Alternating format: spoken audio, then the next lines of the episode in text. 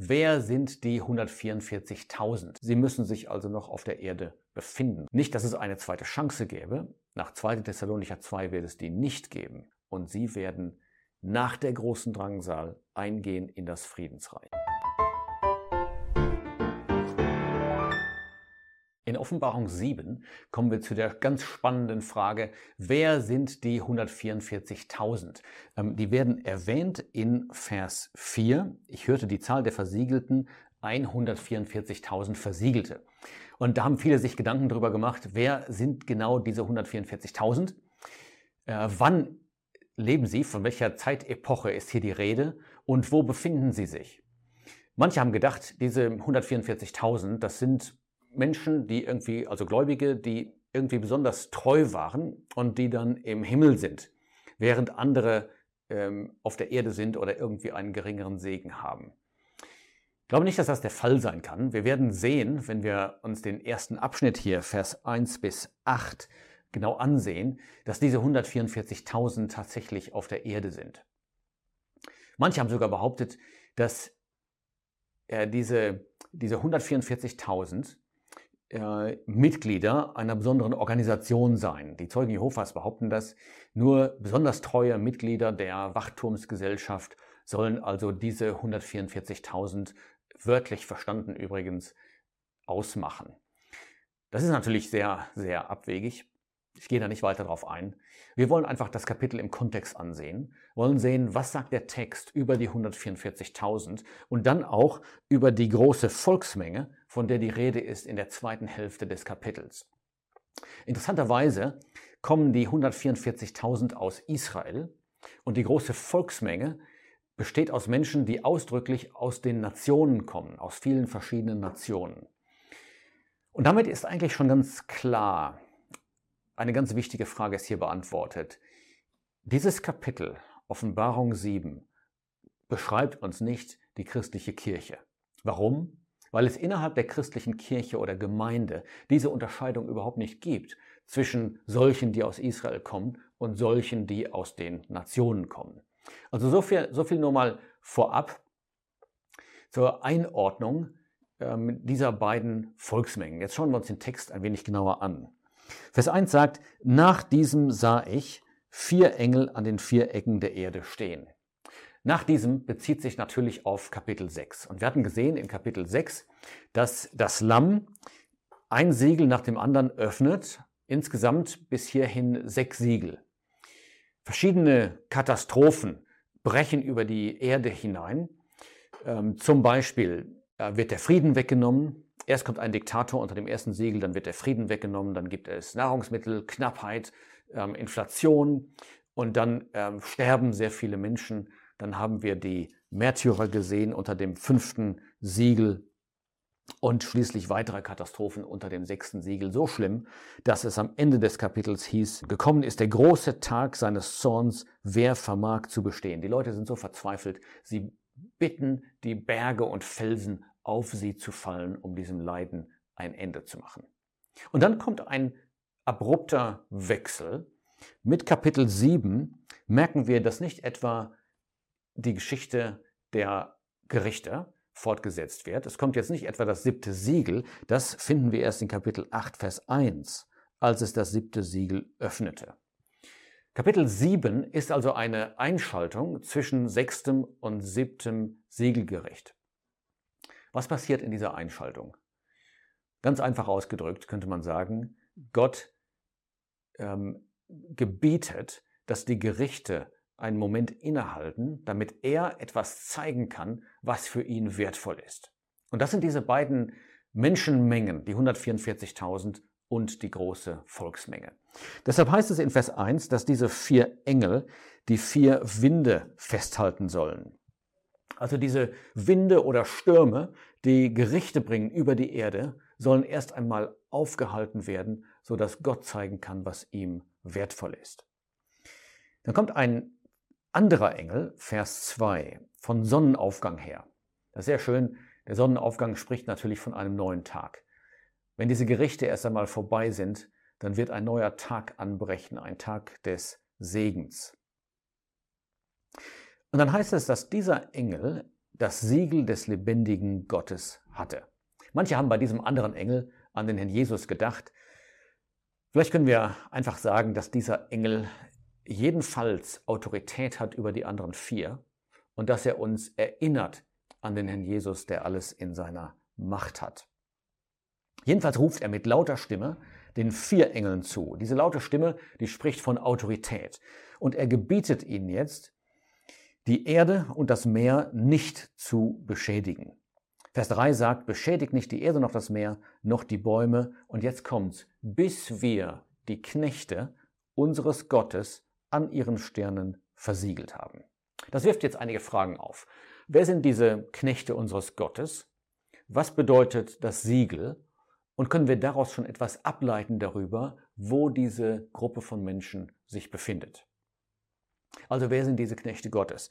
Ich denke, das werden wir ganz klar sehen ab Vers 4, weil es dort heißt, ich hörte die Zahl der Versiegelten, 144.000, aus jedem Stamm der Söhne Israels. Das heißt also, es gibt hier Menschen, die werden bezeichnet als Knechte Gottes. Offensichtlich sind sie Gläubige und sie haben jüdischen Hintergrund. Sie kommen aus dem Volk Israel. Das Ganze spielt natürlich nach Kapitel 4 und 5 der Offenbarung, das heißt nach der Entrückung. Und damit kommen wir wieder zu dieser Frage, wie kommt es dazu, dass es Gläubige gibt, die offensichtlich auf der Erde sind? Denn es heißt ja, dass diese Winde festgehalten werden, dass sie die Erde nicht beschädigen sollen, bis diese Menschen versiegelt sind.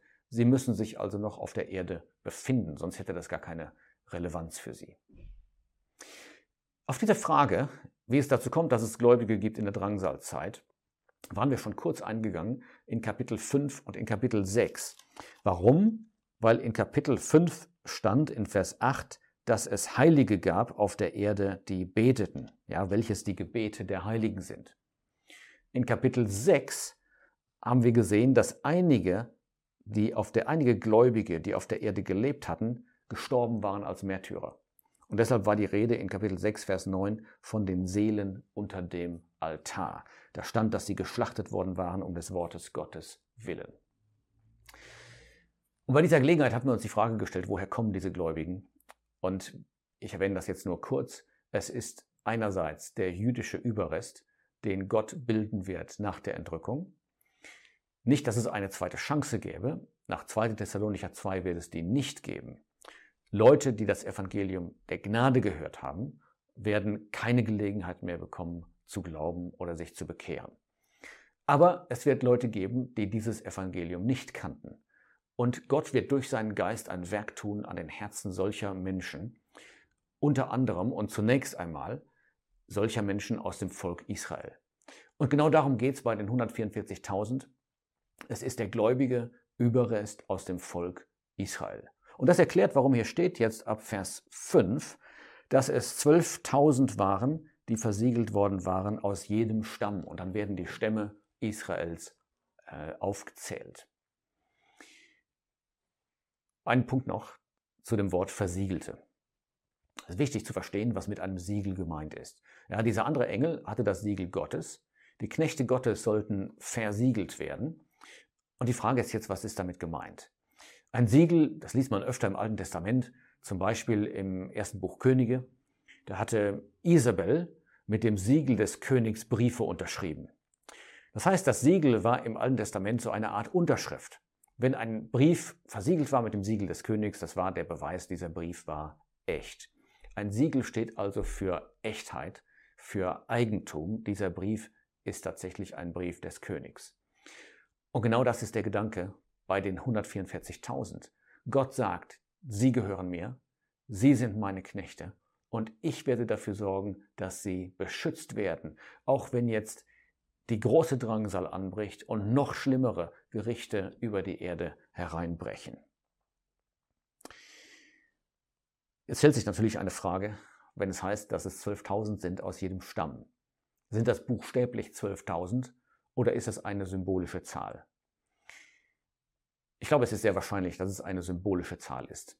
12.000, diese Zahl begegnet uns ja öfter, gerade im Buch der Offenbarung. Zum Beispiel in Kapitel 14 da begegnen uns noch einmal 144.000, also 12 mal 12.000. Das ist übrigens nicht dieselbe, ähm, das sind nicht dieselben Personen. Da kommen wir später drauf. Wenn es um die heilige Stadt geht, das Jerusalem, die himmlische Stadt, dann taucht auch wieder in der Beschreibung die Zahl 12.000 auf. 12 bedeutet natürlich Administration, Verwaltung, eine vollkommene Verwaltung. Und diese Zahl 12 ist sozusagen tausendfach verstärkt. Und ich denke, Gott will damit darauf hinweisen, dass diese 12.000 aus jedem Stamm etwas zu tun haben werden mit der vollkommenen Verwaltung, die Gott einführen wird auf der Erde, sprich mit dem tausendjährigen Reich. Und das ist die tröstliche Botschaft von Vers 1 bis 8.